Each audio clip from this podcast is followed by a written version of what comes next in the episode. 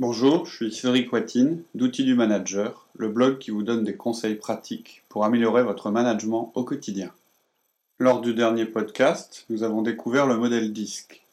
Nous commençons maintenant une série de podcasts qui vous permettront de mieux connaître chacun des profils. Aujourd'hui, nous allons apprendre à reconnaître un D.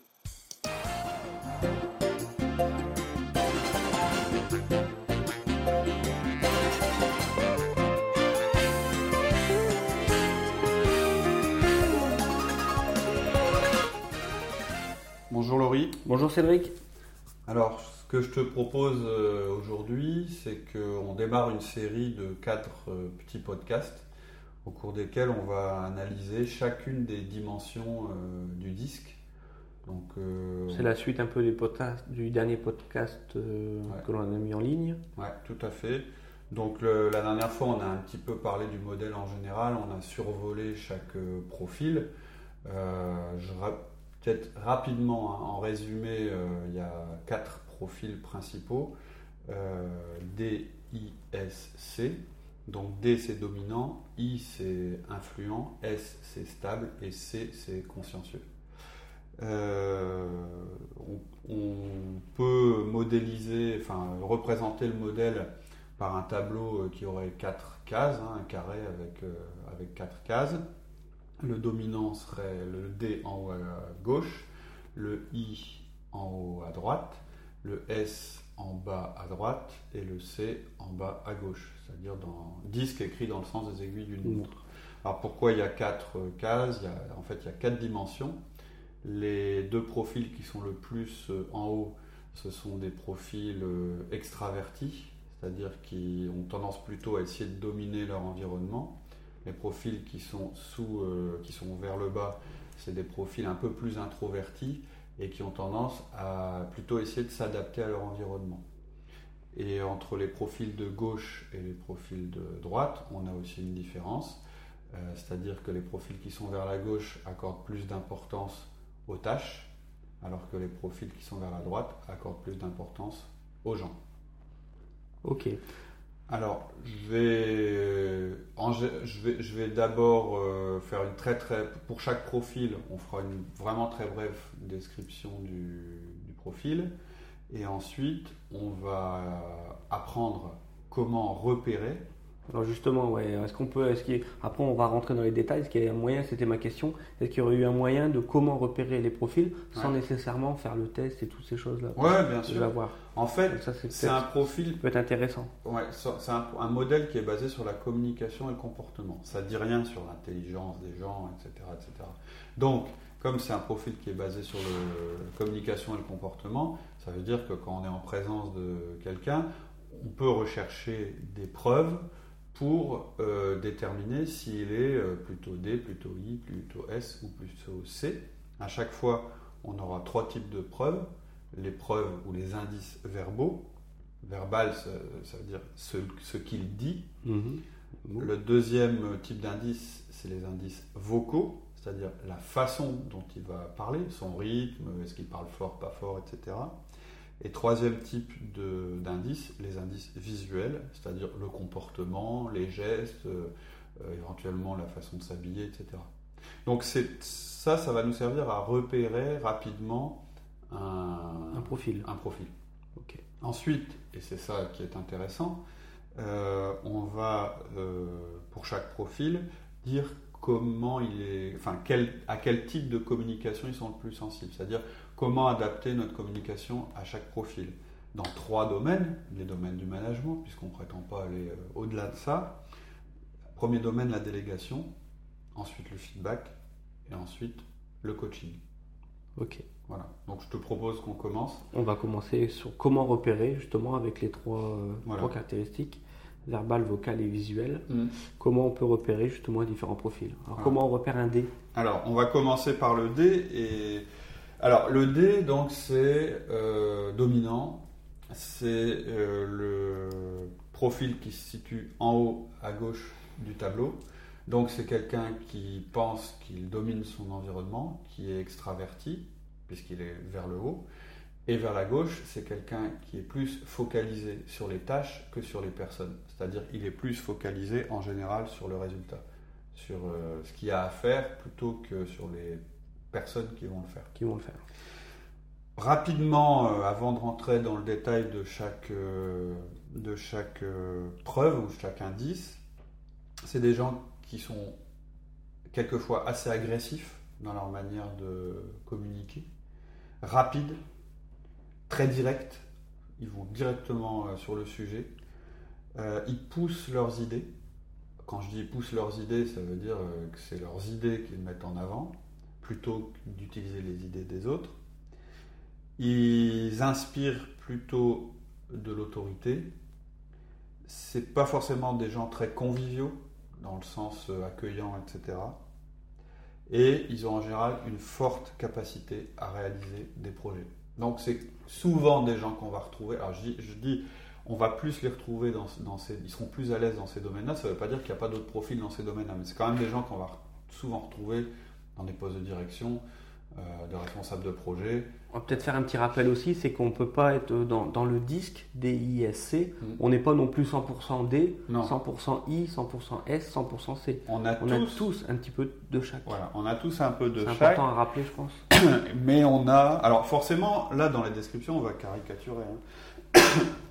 Donc, euh, effectivement, on a tous un petit peu, on a tous un petit peu de chacun des, des profils. Mais personne, voilà, personne n'a pas de dominant. Tout le monde a une dominante, voire deux. En général, quand on fait le test, on a euh, euh, deux, deux, caractéristiques, enfin deux, deux, profils qui sont dominants. Alors, on commence par le D. Par le D. dominant. Et, donc, euh, comment les repérer? Alors, comment on va les repérer Alors, niveau verbal. Verbal d'abord. Donc, verbal, c'est ce qui est dit. Donc c'est quelqu'un qui va euh, poser des questions en commençant par que. C'est-à-dire il va dire qu'est-ce que tu as fait? ou qu'est-ce que c'est? Il va aussi euh, se concentrer sur le factuel, c'est-à-dire sur les faits, euh, plus que sur la théorie ou sur les explications et les excuses c'est quelqu'un qui va toujours essayer d'analyser une situation en, séparant les forces et les faiblesses. C'est-à-dire, il va essayer de clarifier. Il va essayer de voir euh, dans, quelle case je classe ce, sujet. Est-ce que c'est une force? Est-ce que c'est une opportunité? Est-ce que c'est une menace Etc. C'est aussi quelqu'un qui va plutôt dire écouter.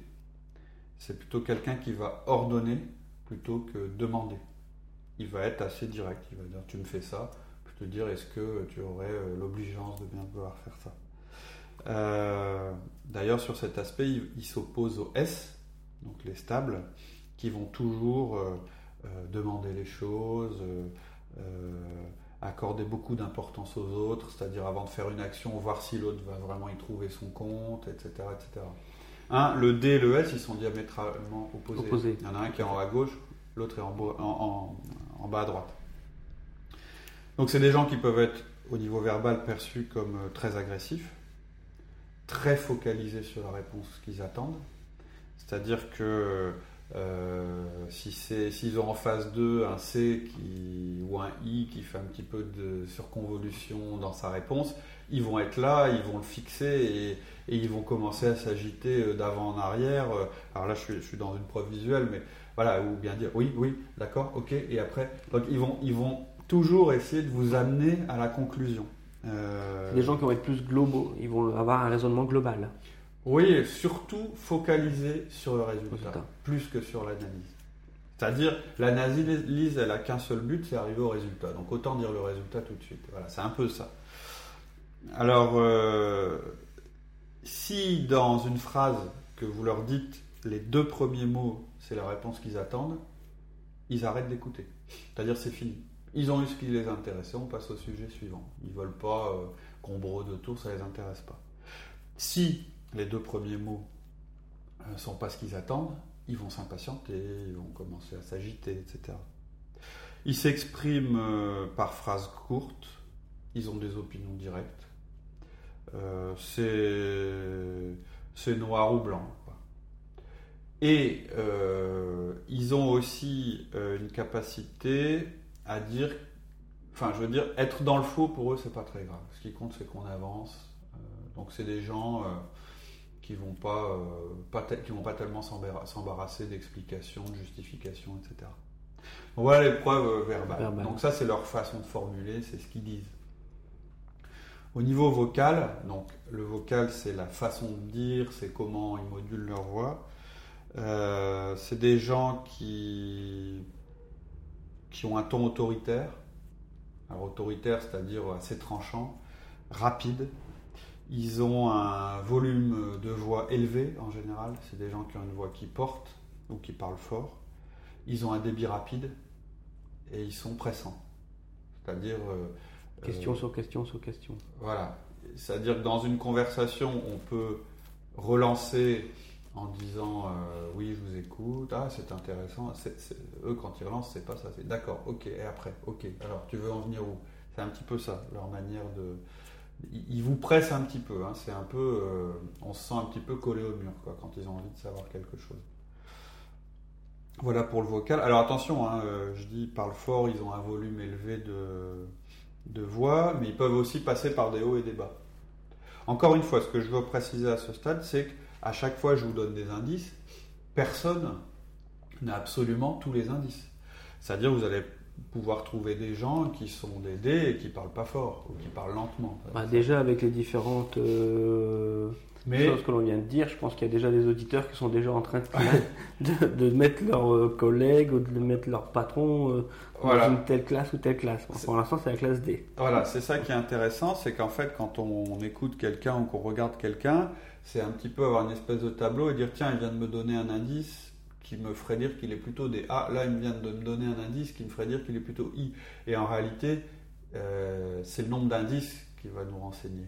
Puisqu'on a les quatre caractéristiques en soi, euh, il ne faut pas aller trop vite. Il faut vraiment s'efforcer, ça c'est un exercice que j'ai fait euh, avec Manager Tools. Il faut vraiment s'efforcer de ne pas tout de suite vouloir cataloguer la personne, mais de collecter les indices. Il faut vraiment travailler en deux phases quand on observe quelqu'un. Voilà.